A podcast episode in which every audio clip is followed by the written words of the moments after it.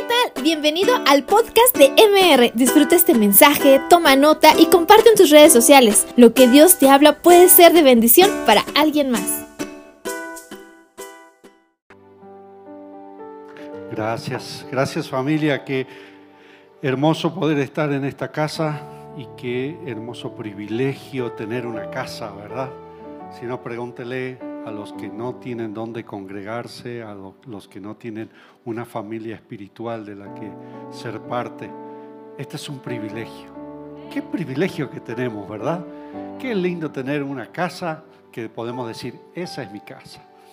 Esos son mis pastores, esa es mi familia, estos son mis hermanos, ahí están mis mentores, ahí están las personas a las que yo sirvo.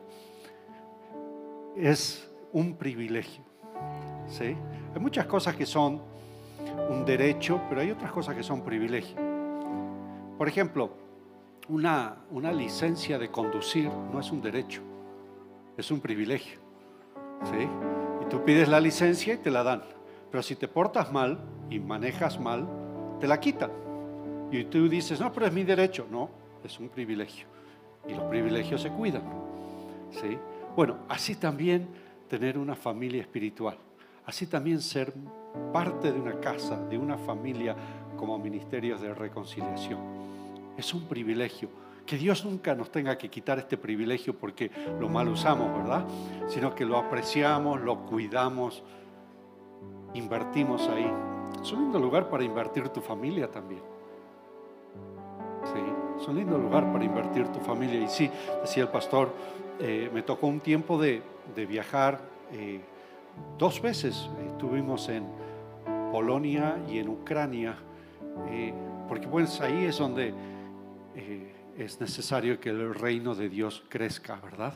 Entonces fuimos ahí, estuvimos ministrando, sirviendo, apoyando entregando las ofrendas misioneras, eh, ayudando a, los ministerios. Yo lo pongo de esta manera. Eh, y se lo decía a los hermanos allí porque sin conocernos nos recibieron en, Polonia, en Varsovia, en Cracovia, en Priesiel, una ciudad impronunciable, este, en, el borde con Ucrania y luego en, la ciudad de Lutsk y la ciudad de Novovolinsk en Ucrania. Pero todas son puertas que el Señor abrió y guió nuestros pasos y corazones allí. Y me decían, ¿y ustedes cómo es que vinieron aquí a ayudar? Le dijimos, nosotros somos, como en Lucas 11, el Señor habla ahí en una parábola, nosotros somos el amigo que le da dos panes a su amigo para que le dé de comer a su amigo que vino de noche. ¿Sí se acuerda de esa parábola? Jesús dijo que así es, como que alguien va a, un amigo y le dice, ayúdame, tengo un amigo que me vino de noche, no tengo que ponerle delante, préstame dos panes. Le digo, nosotros somos eso. Somos el amigo que le da dos panes al amigo para que le dé de comer a su amigo. Y en estos momentos se está viviendo una de las de eh, situaciones de mayor eh, movimiento poblacional. Eh, en, en todo el mundo, incluso más que en la Segunda Guerra Mundial. Es lo que está sucediendo. Porque hay gente que está huyendo, saliendo a otros países y hay gente que dentro del mismo país se tiene que mover porque pues la guerra es muy dinámica y va cambiando de, lugar. Pero qué privilegio para nosotros como pueblo de Dios poder estar y ayudar y transmitir amor, cariño, eh, esperanza. Ojalá nunca nos toque a nosotros que tengan que venir de afuera a consolarnos y abrazarnos, pero si nos llegase a tocar, bueno, hemos sembrado, ¿verdad? Hemos sembrado para ese tiempo. Y yo quiero hablarles hoy sobre justamente esto que vemos que Dios está haciendo en todo el mundo. Quisiera poder transmitirle a ustedes una perspectiva de lo que el reino de Dios está obrando en los países del mundo y no es excepción México. Porque México está muy, quizás usted no, se dé cuenta o a veces las noticias del diario desvían nuestra, nuestra visión, pero México está en el centro de la voluntad de Dios. Dios está haciendo su voluntad y el reino de los cielos en México está produciendo cosas maravillosas. Hay que, saber verlas, hay que saber buscarlas. Pero México está en el centro de la voluntad de Dios. No quiero decir que México es obediente, quiero decir que México, ahí está, la voluntad de Dios se está haciendo. Y ustedes son parte de eso. Ustedes son parte del propósito de Dios para este país, para esta región y para todo, todo el mundo. Y yo quiero llevarlos a Hechos capítulo 3. Yo quisiera que usted luego lea Hechos capítulo 2, cómo no, si la semana pasada estábamos celebrando Pentecostés, ¿verdad? Eh, Hechos 2, Hechos 3 y Hechos 4, que, que eh, son casi que un mismo bloque. Hechos capítulo 3, versículo 19. Esta es la palabra del apóstol Pedro. Y él dice, dice así que arrepentíos y convertíos para que sean borrados vuestros pecados, para que vengan de la presencia del Señor tiempos de refrigerio. Ahí señale tiempos de refrigerio y Él envíe a Jesucristo que os fue antes anunciado, a quien de cierto es necesario que el cielo reciba hasta los tiempos de la restauración de todas las cosas, subraye, tiempos de la restauración de todas las cosas de que habló Dios por boca de sus santos profetas que han sido desde tiempo antiguo. Yo quiero hablar de esos tiempos. Pero mire, mire la escena, eh, la escena que constituye el contexto de esta prédica del apóstol Pedro. Es Hechos capítulo 3. ¿sí? Y como usted bien sabe, porque usted es un experto en teología, el capítulo 3 de Hechos viene inmediatamente después del capítulo 2. ¿Sí? Mira esas revelaciones que les traemos aquí. Y en el capítulo 2 está el derramamiento del Espíritu Santo en Pentecostés sobre la iglesia. ¿sí? Y ahí estaba, obviamente estaba Pedro y estaba Juan. Y recibieron la investidura del poder de lo alto. El Espíritu Santo reposó sobre ellos y sobre María y sobre más de 120 que estaban ahí reunidos en el aposento alto. Y algo comenzó, algo cambió en ellos de ser personas eh, cobardes, débiles, incrédulas ahora, están llenos del poder, llenos de la gracia, llenos de la fuerza del Espíritu Santo y están subiendo al templo Pedro y Juan para orar. Eso es otra cosa que hace el bautismo del Espíritu Santo. La llenura del Espíritu Santo te va a mover siempre en la dirección de la oración. Siempre en esa dirección. ¿sí? Y oramos para ser llenos del Espíritu Santo y llenos del Espíritu Santo, oramos.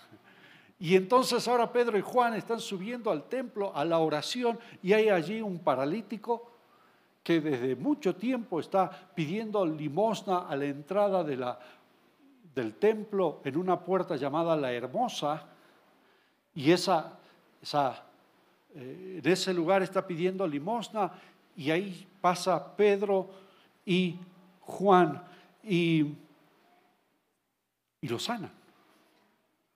Y dice capítulo 3, versículo 4 de Hechos.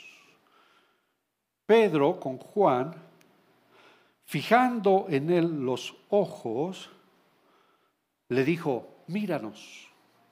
Y entonces él estuvo, les estuvo atento esperando recibir de ellos algo. Mas Pedro dijo, no tengo plata, no tengo oro, pero lo que tengo te doy.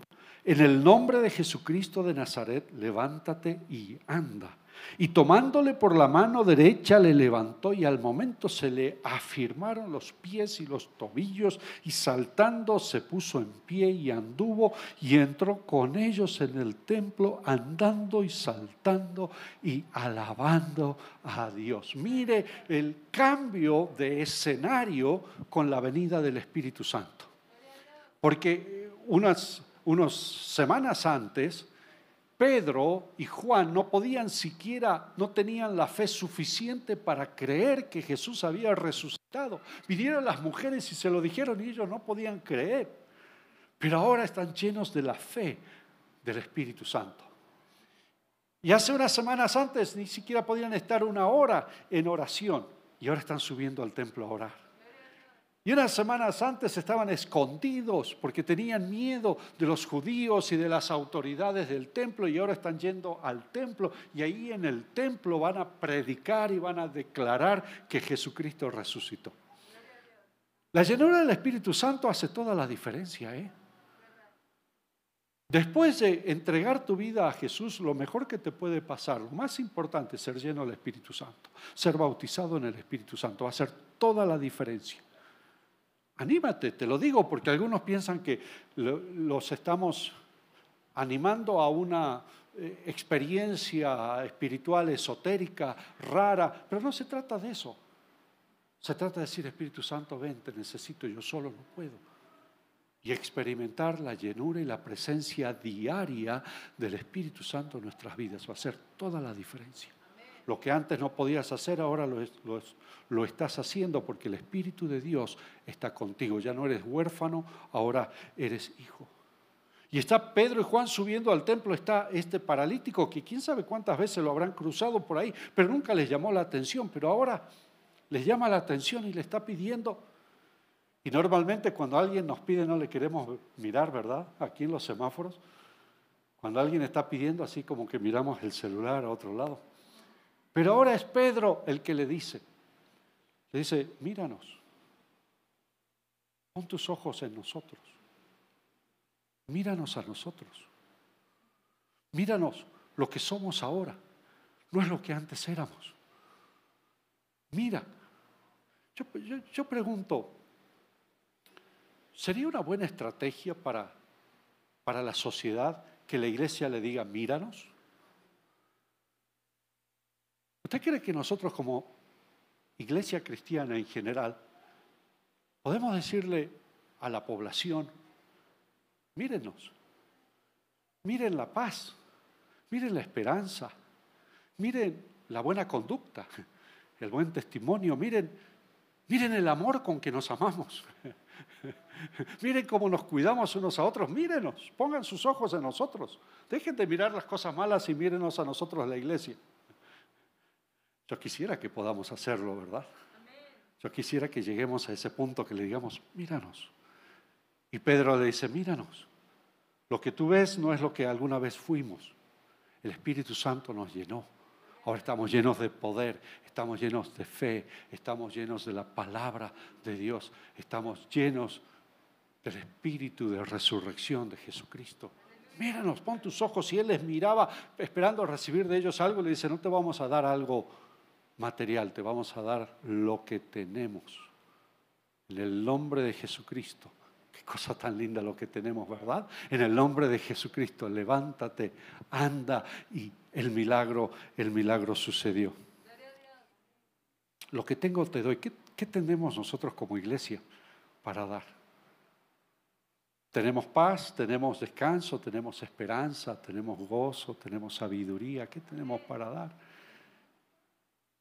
Yo creo que tenemos mucho, ¿eh? No nos animamos, pero tenemos mucho para dar. Y no se trata de, bueno, de tratar de resolverle los problemas a la gente. Un poquito lo que le conté que estuvimos haciendo en, otros países, no es porque, bueno, hay alguien que tiene hambre y vamos a darle. Eh, sí, vale la pena hacerlo. Lo hacemos aquí en, en México, lo hacemos en nuestras comunidades. Pero no se trata solamente de resolverle a alguien que vivía mal y ahora vive menos mal.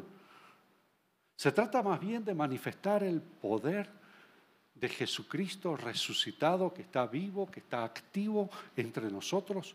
Jesús nos enseñó a orar como en el cielo, así en la tierra, para que la voluntad de Dios, como se hace en el cielo, se haga en la tierra, para que el reino de Dios, como se manifiesta en el cielo, se manifieste en la tierra. Ese es nuestro trabajo, ese es nuestro llamado, eso es lo que hacemos como iglesia, como en el cielo, así en la tierra. Y eso es lo que hizo, hizo Pedro con este paralítico y lo levantó. Y este hombre comenzó a hacer ruido porque siempre estos milagros hacen ruido, siempre estas señales, siempre las manifestaciones del poder de Dios van a hacer ruido, van a llamar la atención. Y se juntó mucha gente porque era el templo. Y ahí en el pórtico Pedro toma la palabra, otra vez mire lo que hace el Espíritu Santo. Pedro no podía siquiera defenderse de la acusación de una muchacha, una sirvienta en el patio de Anás, negó a Cristo, pero ahora delante de más de cinco mil personas va a hablar y va a declarar a Jesucristo. Y comienza diciéndoles a ellos, ustedes mataron al autor de la vida. Mire con cuánto valor, con cuánta, cuánto coraje, ¿no? Y a ellos les declara y les dice, arrepiéntanse y conviértanse para que sean borrados los pecados y para que vengan del Señor tiempos de refrigerio, tiempos de restauración. Y les habla de arrepentimiento, de arrepentimiento. Eso es lo que necesitamos nosotros para que se cumpla este deseo de Cristo como en el cielo, así en la tierra. Es imperioso, es mandatorio el arrepentimiento. Por eso el Señor les trajo a ustedes palabra en este tiempo. Yo estuve siguiendo la serie sobre eh, Usías y cómo el Señor los ha confrontado y nos ha confrontado para que dejemos actitudes, maneras, pensamientos, maneras de ser y de hacer, para arrepentirnos. Arrepiéntanse, dice, eh, dice Pedro. Conviértanse, dense vuelta. Están yendo en una dirección equivocada. Esa dirección no es buena. Enderecen la dirección. Y no porque, bueno, si no se arrepienten les va a ir peor, si no se arrepienten el, diablo los va a maltratar, se van a ir al infierno. No, dice el apóstol Pedro, arrepiéntanse porque hay tiempos de refrigerio y tiempos de restauración que vienen. Y si ustedes no se arrepienten, se lo van a perder. Como decían, el que se mueve no va a salir en la foto. Si ustedes siguen esa dirección, si ustedes siguen en ese camino en el que están, se van a perder los buenos tiempos, los tiempos de refrigerio y los tiempos de restauración que Dios está trayendo sobre la tierra. Y yo le vengo a decir a ustedes, para eso es necesario el arrepentimiento. Los cristianos somos los que primero tenemos que arrepentirnos. Así como Pedro le dijo al paralítico, míranos. Tenemos nosotros que decirle a la gente, especialmente en el lugar donde Dios nos ha puesto, en nuestro, nuestra ciudad, en nuestra nación, poder decirle, miren cómo nos estamos arrepintiendo. Miren cómo estamos enderezando nuestros caminos. Miren cómo nos estamos convirtiendo. Y usted dice, ah, pues yo ya soy convertido, tengo religión. Conviértete a la voluntad del Señor, al reino de Dios. Conviértete, tórnate en la dirección del fluir de la obra del Espíritu Santo. Eso es lo que Dios quiere hacer. Poder decirles nosotros, les predicamos arrepentimiento, porque nosotros nos hemos arrepentido primero. Nosotros le hablamos de restauración, porque Dios nos ha restaurado a nosotros primero. Eso era Pedro. Pedro diciendo, vienen tiempos de restauración, pero él, si usted ve en Juan 21, tuvo que ser restaurado. Cuando el Señor lo encontró a la orilla del, del lago y luego le dijo, Pedro, Simón, hijo de Jonás, ¿me amas? Señor, tú lo sabes todo, tú sabes que te amo. Terminó diciendo Pedro, el Señor le dijo, bueno, apacienta mis corderos. Y lo restauró. Nosotros les hablamos a la gente de arrepentimiento porque nos hemos arrepentido. Le hablamos del refrigerio que trae el bautismo, la llenura, el fluir del Espíritu Santo, porque somos gente que hemos recibido el bautismo del Espíritu Santo, lo hemos atesorado y estamos llenos del Espíritu Santo todos los días. Les hablamos a la gente de la restauración que Dios está trayendo a nuestro país, porque Dios puede restaurar México porque me restauró a mí. Dios puede restaurar esta sociedad porque restauró mi matrimonio, porque restauró mi familia. Dios lo puede hacer. Y dijo, dijo Pedro, nosotros somos testigos de estas cosas. Tiempos de restauración. Yo sé que vienen tiempos de restauración. Yo lo puedo ver. Yo lo puedo, aún cierro mis ojos y como que huelo aires frescos, aires de refrigerio y de restauración que vienen hacia nuestro país.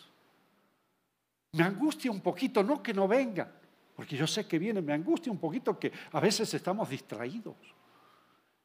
Y estamos tan envueltos en el día a día y en las cosas y en las broncas y en las peleas y en situaciones. Y nos vamos a perder los tiempos que Dios ha destinado para nosotros que son buenos tiempos. Arrepiéntanse y conviértanse, que los pecados sean perdonados y vengan de la presencia del Señor tiempos de refrigerio y tiempos de restauración. ¿Puede usted ver esa secuencia? ¿Puede usted ver ese encadenamiento, ese proceso? Comienza con arrepentimiento. El arrepentimiento es esa puerta. Y no es para que la gente mala de ahí afuera se arrepienta, para que nosotros. El arrepentimiento es un estilo de vida. Estar constantemente corrigiendo. Hay algo que tienes que corregir, hay algo que tienes que mejorar, hay algo que tienes que cambiar, hay algo que tienes que dar vuelta, hay algo que tienes que revertir. Es la puerta pero es la puerta para las bendiciones de Dios. Arrepiéntanse y van a venir tiempos de refrigerio y tiempos de restauración. Tiempos de refrigerio. Un refrigerio es algo que se le da a la persona que viene, viene cansada, viene fatigada, ¿verdad? Quizás estuvo al sol eh, todo el día, viene deshidratado, entonces le voy a dar un refrigerio. Le voy a poner agua, le voy a poner algún sustento para que recupere fuerzas un refrigerio. Y yo veo que necesitamos refrigerio. Porque hemos estado dos y tres años eh, batallando, peleando la buena batalla. Hemos llegado con lo que hemos llegado, algunos apenas que hemos llegado y gracias a Dios que hemos llegado. Pero estamos cansados, estamos sin fuerzas, estamos sedientos. Dice el Señor, yo les quiero dar refrigerio. Yo le quiero poner eh, eh, eh, una mesa delante de los angustiadores, ustedes que han pasado por el valle de sombra y de muerte, les quiero preparar un refrigerio. Y yo veo que eso es lo que estamos pasando aquí en, en MR. Estos son tiempos de refrigerio. Mire si no, mire los momentos de alabanza, mire las reuniones de oración, mire las distintas actividades, mire este domingo. El Señor nos está restaurando las fuerzas, nos está hidratando otra vez, nos está dando de su palabra, nos está dando de su alimento. Viniste cansado, pero el Señor te va a dar fuerzas. Viniste con hambre y sed, el Señor va a saciar tu hambre y tu sed. Refrigerio es lo que Dios está trayendo y lo estamos viviendo ahora. Estos son días de refrigerio. Y dijo Pedro, como fue anunciado por los santos profetas de antiguo. Bueno, anunció Joel tiempos como estos. El profeta Joel en el capítulo 8, versículo 11, he aquí vienen días, dice el Señor, en los cuales enviaré hambre a la tierra, no hambre de pan ni sed de agua, sino de oír la palabra del Señor hambre, sed por la palabra de Dios. ¿Lo puedes sentir? ¿Lo experimentas? Fíjate, a mí me ha pasado una cosa interesante. Todos los años leo la Biblia. La conozco muy bien, leo, leo mucho la Biblia. Y comencé como todos los primeros de enero a leer otra vez la Biblia, ¿no? La Biblia en un año. ¿Y qué cree usted? En cinco meses la terminé de leer. No podía cesar de leer, no podía tomar otros libros. Hay un hambre, una desesperación por leer la palabra de Dios una y otra y otra vez. Eso viene del Señor, no estoy hablando de mí, estoy hablando del Señor, que quiere saciar ese hambre. Hay un hambre y hay una sed por la palabra de Dios. Estuve hace dos semanas, estuve en Italia, allí en la zona norte de Italia, la ciudad de Turín, vive mi hija, mi yerno tres nietos hermosos como su abuelo. Y, mi hija trabaja en una, en una empresa, una fábrica muy grande de eh, repuestos y componentes para máquinas pesadas. Ella trabaja allí, lleva cuentas internacionales de pedidos internacionales y cosas así. Y ya me había dicho, papá, quiero que conozcas a mis, a mis jefes. Es una familia muy tradicional allí, una fábrica muy grande. Quiero que los conozcas y te quieren conocer. Llegamos ahí con mi esposa, platicamos, los conocimos, muy linda gente. Eh, tomamos un café, recorrimos la empresa. Y cuando nos regresamos, después a la noche, dice mi hija, surgió una conversación con los jefes. Y dijeron, ¿Cómo es posible que tuvimos un pastor ahí y no le pedimos que bendiga la empresa? Entonces dicen los jefes si pueden volver a bendecir la empresa. Wow, en Italia, en un lugar tan tradicional, especialmente en el norte de Italia. Bueno, le dijimos, está bien, vamos a ir. Unos días después fuimos con mi esposa, se juntaron toda, toda la empresa, los empleados, los jefes, trajeron al fundador, 86 años el viejito. Le dijeron, papá, el pastor Pablo es muy importante en la iglesia cristiana, él va a bendecir la, la empresa. Y entonces eh, pararon todo, nos pusimos ahí, oramos y unas palabras, bendije el lugar, sus vidas, sus, familias, en la empresa. Una, oración pidiendo la bendición de Dios. Nunca antes lo habían hecho dijeron, no podemos creer que ni siquiera un sacerdote católico le invitamos a, traer una bendición a esta empresa, a nadie. Primera vez. Fíjese usted, hay un despertamiento en la sociedad.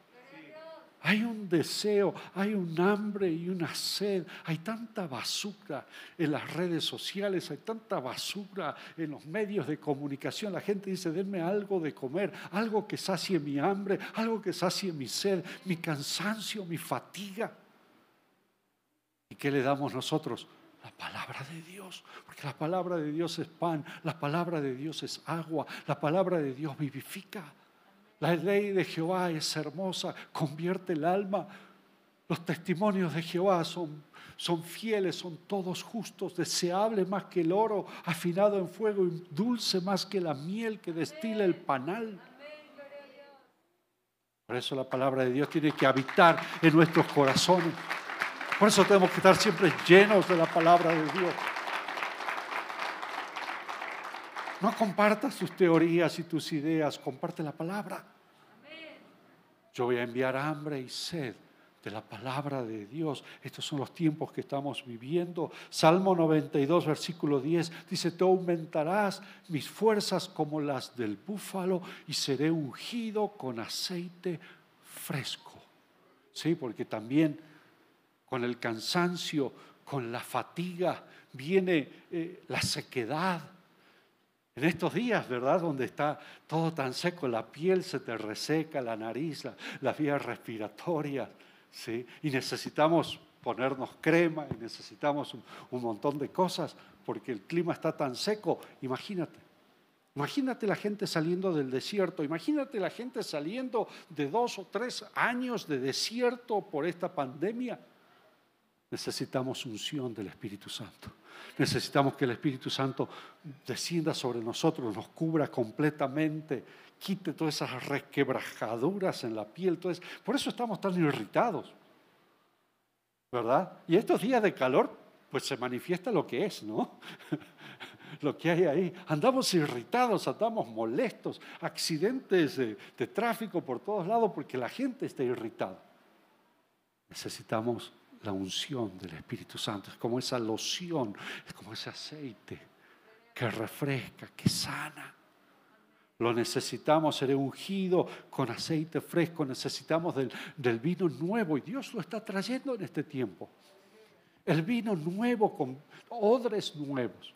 Esa es mi oración al Señor, Señor, renuévame, porque quiero ser odre nuevo para poder llevar el vino nuevo. Es el Espíritu Santo manifestado a través de los dones, la operación de los dones espirituales.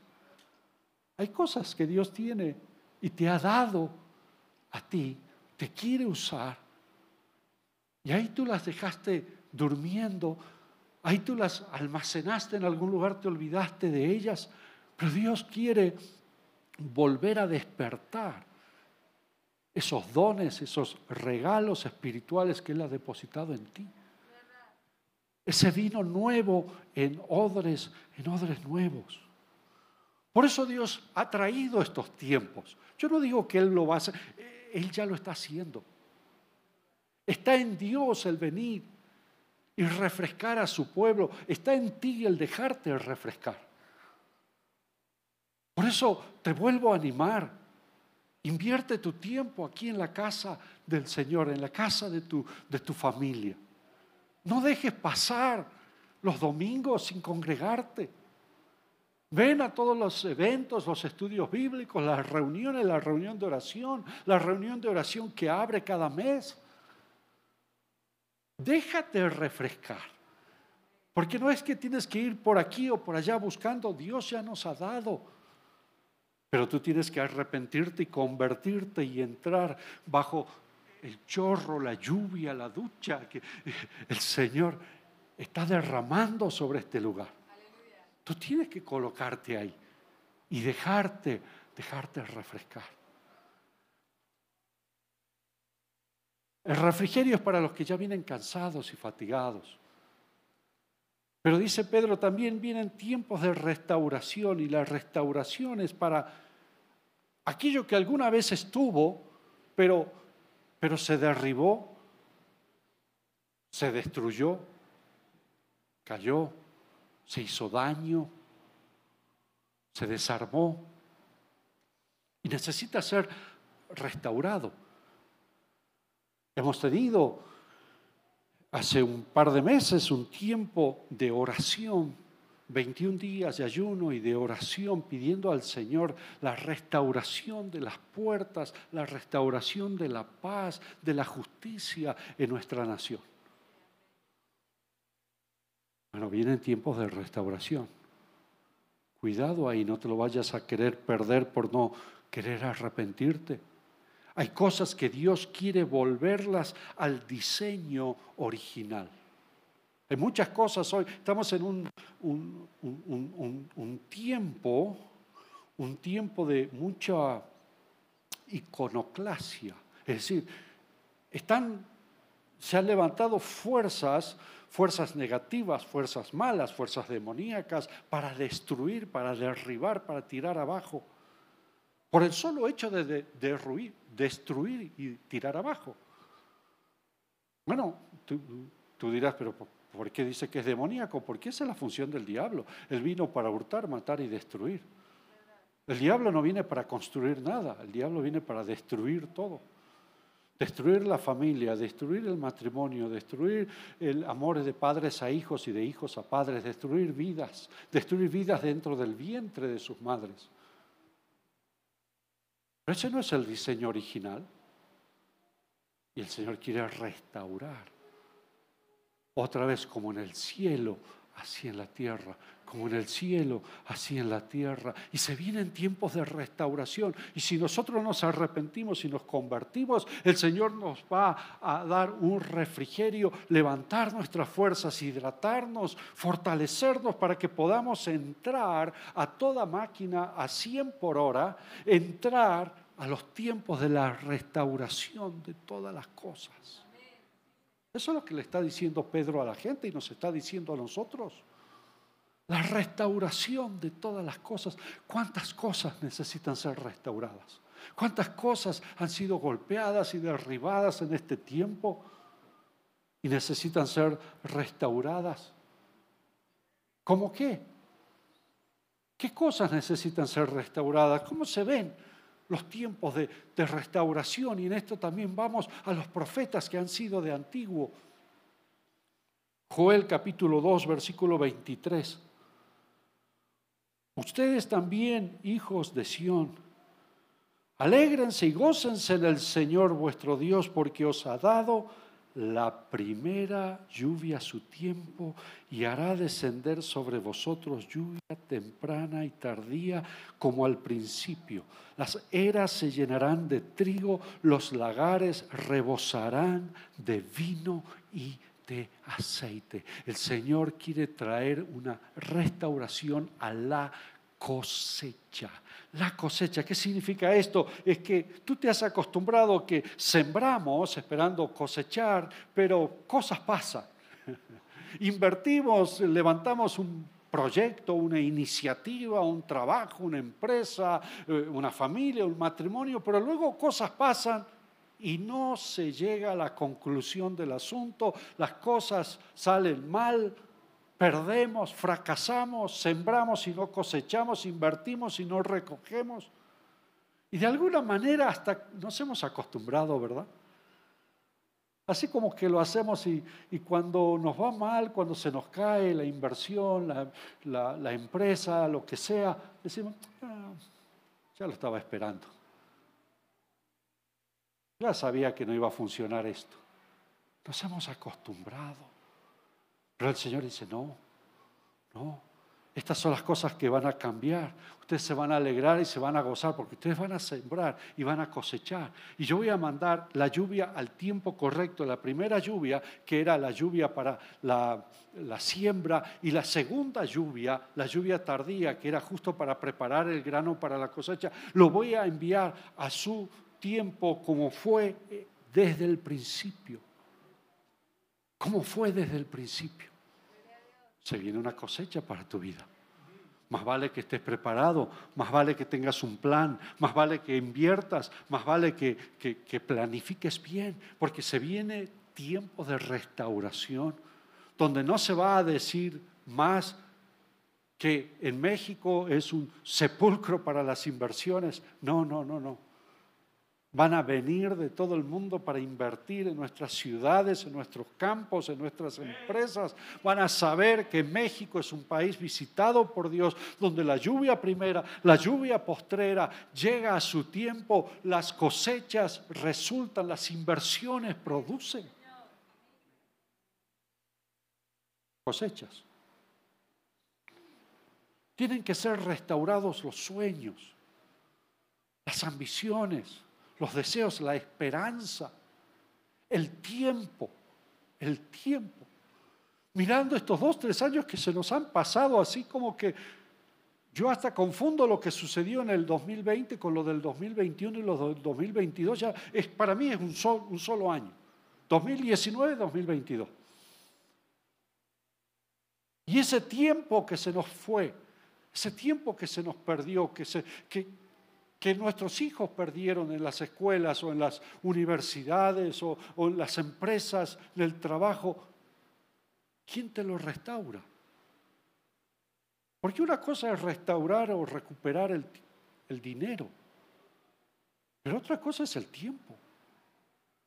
Pero el Señor también dijo, Joel capítulo 2, versículo 25, yo les voy a restituir los años los años, no dices las cosas, dice los años. Los años que se comió la oruga, el saltón, el revoltón, la langosta, mi gran ejército que envié contra vosotros, yo les voy a dar, recuperar, restaurar lo que fue destruido en estos años, el tiempo. Mira, prepárate, yo te anticipo que los años que vienen ahora para tu vida, para tu matrimonio, para tu familia van a ser más de más gozo, de más placer, de más amor, más productivos que todo lo que has vivido hasta ahora. Señor te va a dar recuperar esos años, esos años. Yo sé porque nos ha pasado a todos del bajón que tuvimos en estos dos, tres años, de la depresión, de estar juntos pero no estar juntos, de estar bajo un mismo techo pero no estar unidos, de no disfrutar, de, de sobrevivir. Pero el Señor dice, yo te voy a devolver esos años, te voy a restituir. Vienen tiempos de restauración de todas las cosas. Tu, matrimonio será restaurado, tu familia será restaurada, el amor de los padres hacia los hijos, de los hijos hacia los padres será restaurado. Tu alma, tus emociones, tus sentimientos van a ser restaurados. El Señor es mi pastor, dice el Salmo 23, nada me faltará. En lugares de delicados pastos refrigerio, ¿verdad? Me hará descansar junto a aguas del reposo, me pastoreará, restaurará mi alma y me guiará por senda de justicia por amor de su nombre. Y algunos de ustedes que tienen un, un serio daño en sus almas, en sus emociones, no hay paz en su corazón, tienen angustia, preocupaciones desmedidas, ataques de pánico. El Señor dice, yo te voy a restaurar. Yo te voy a restaurar. Voy a restaurar tus emociones, tus sentimientos. Vas a volver a creer. Vas a volver a tener optimismo. Vas a esperar lo mejor y no lo peor. Vas a tener paz y descanso. Restaurará mi alma, restaurará el gozo, dice el Salmo 51. Vuélveme el gozo de la salvación. Hay algunos de ustedes que se le fue el gozo, se olvidaron de sonreír. Señor dice, voy a devolverte el gozo. Hay algunos de ustedes que no se permiten disfrutar, que no se permiten tener placer, que no se permiten pasarla bien porque piensan, bueno, hoy la paso bien, pero mañana la voy a pasar mal. Entonces, ¿para qué me alegro si después me tengo que desalegrar? Y no se permiten. Pero el Señor dice, yo te voy a devolver gozo, te voy a devolver placer, te voy a devolver alegría, te voy a devolver canción, melodías en tu corazón sonrisas. Vas a tener que ponerte crema para borrar todas las arrugas de las sonrisas y las alegrías que el Señor te va a traer.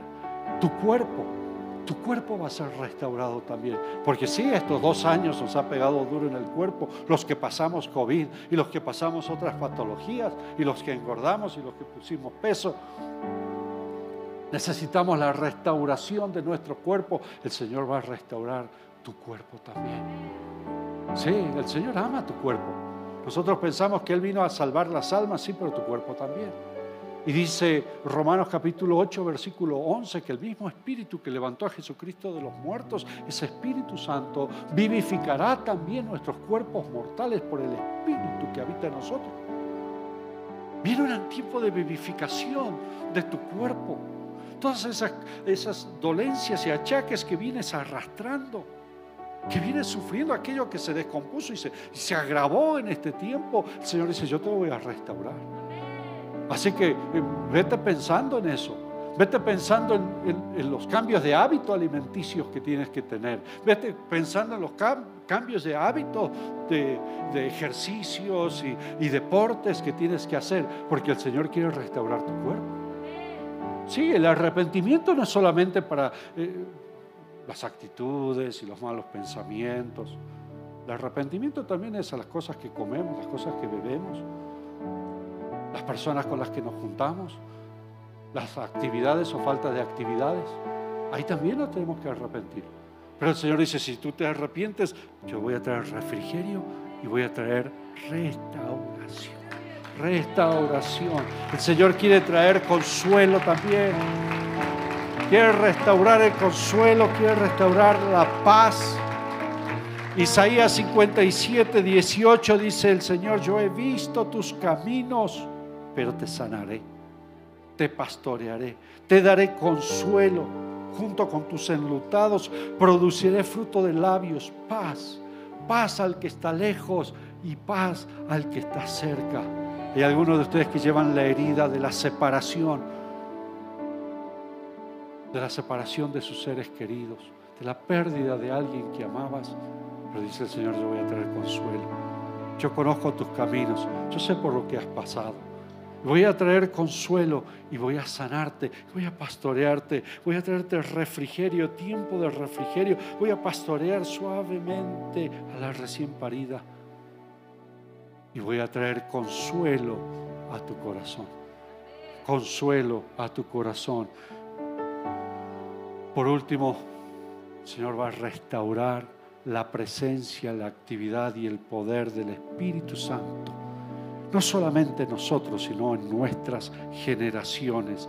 Dice el, profeta Joel capítulo 2 versículo 28, después de esto derramaré mi espíritu sobre toda carne. Derramaré mi espíritu sobre toda carne. Y vuestros hijos y vuestras hijas profetizarán. Vuestros ancianos soñarán sueños. Está hablando de generaciones. Está hablando de las generaciones más ancianas hasta las generaciones más jóvenes. Y sobre los siervos y sobre mis siervas derramaré mi espíritu en aquellos días. Estoy clamando y gimiendo delante del Señor. Le digo, Señor, yo quiero ver el obrar de tu Espíritu Santo así como lo he visto en mi generación, así como lo he visto en la generación de mis padres y de mis abuelos. Te cuento un secreto. Mi abuelo conoció al Señor allí en Ucrania. Por eso es que estamos trabajando tanto con un corazón hacia Ucrania y Polonia. Y en Polonia fue y asistió a un instituto bíblico, lo que es hoy la ciudad de Dansk, antes se llamaba Danzig. Y en ese instituto bíblico el Espíritu Santo se derramó, fueron llenos del Espíritu Santo. Hasta el día de hoy se acuerdan del avivamiento en la ciudad de Dansk. Hasta el día de hoy. Una ciudad rodeada de mucho, mucho conflicto porque la reclamaban los alemanes, los rusos. Una ciudad, Danzig, que, que, que mucha batalla y mucha guerra allí. Pero el Espíritu Santo obró en ese lugar y de ese lugar, de ese instituto bíblico, salió el avivamiento pentecostal eslavo a todas las, las eh, naciones de ese circuito. Incluso enviaron misioneros a Sudamérica. Así mi abuelo llegó a Brasil y luego a Argentina llevando el fuego del avivamiento de, de Polonia. Y y yo estaba pensando, si el Señor visitó Polonia una vez, a visitar otra vez. A Dios le gusta, al Espíritu Santo le gusta regresar a los lugares donde alguna vez ardió con fuego y con fuerza. Estuve en Ucrania, en, en iglesias, increíble el, el mover del Espíritu Santo, los corazones abiertos, hambrientos el derramamiento del Espíritu Santo.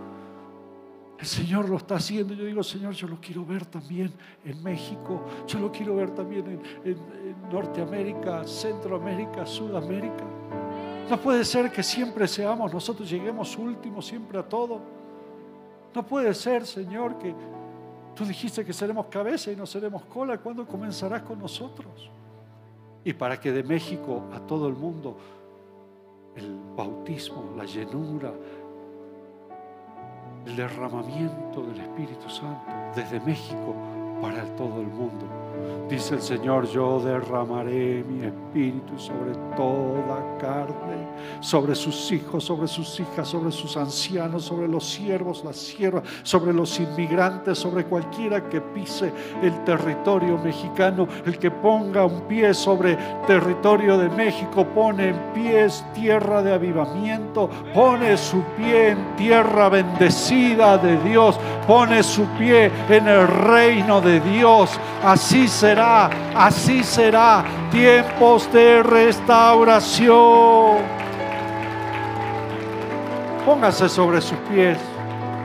Vamos a pedirle al Señor. Recién estábamos pidiéndole y le decíamos, Señor, yo correré, correré porque ¿a quién iré, Señor? Si solo tú tienes palabra de vida. Yo quiero que le pidamos al Señor, comience en nosotros comienza hoy, comienza hoy en mi vida.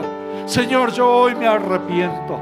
Me arrepiento de todos mis pecados. Me arrepiento de pecado de comisión. Me arrepiento de pecado de omisión. Pecado en mis intenciones, en mis reacciones, en mis pensamientos. Yo, Señor, me arrepiento. Y digo, Señor, yo vuelvo a ti. Yo quiero estar en tu voluntad. Yo quiero estar, Señor, en lo que el reino de Dios está haciendo. Yo no me quiero perder los tiempos que están viviendo.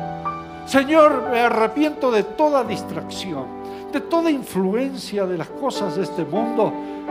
Y yo vuelvo a ti, vuelvo a ti, vuelvo a ti, vuelvo a tu palabra, vuelvo a la oración, vuelvo al clamor y a la búsqueda. Yo vuelvo a ti, Señor. Yo vuelvo a ti.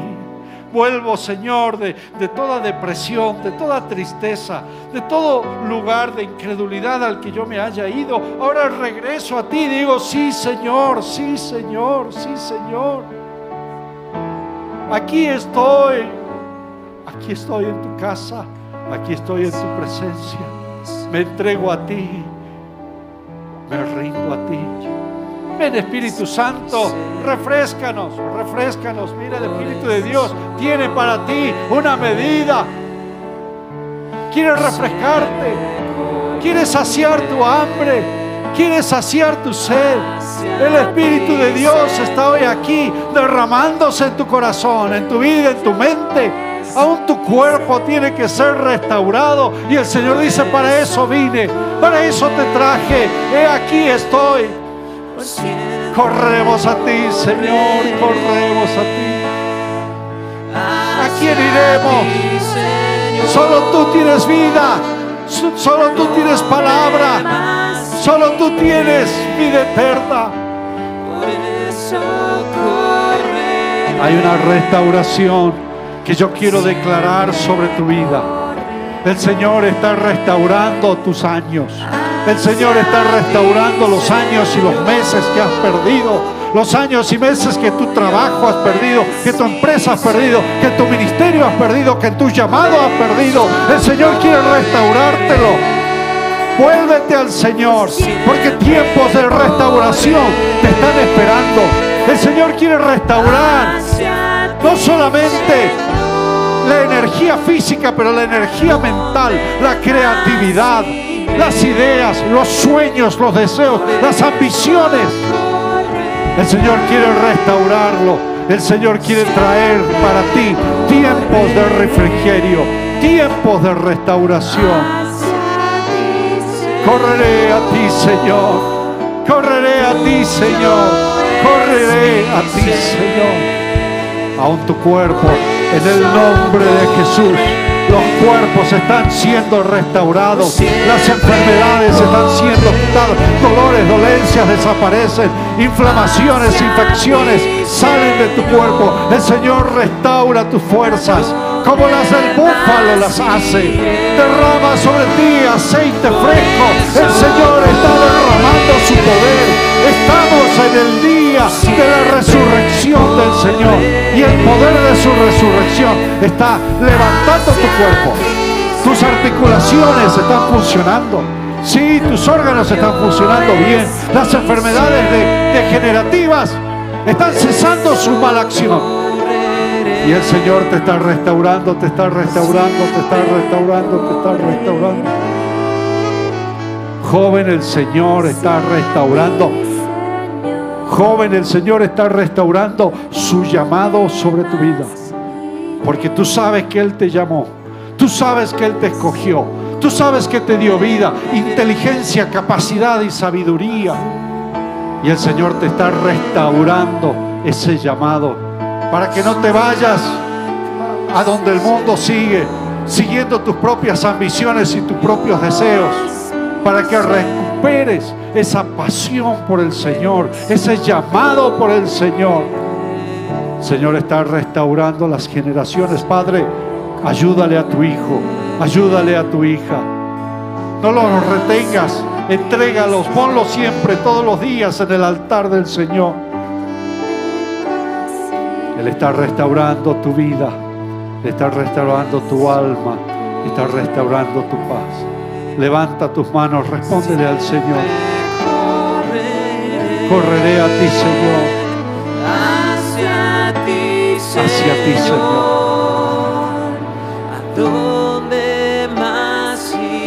¿A dónde iremos? Por eso correré. Corremos a ti. En el nombre de Jesús.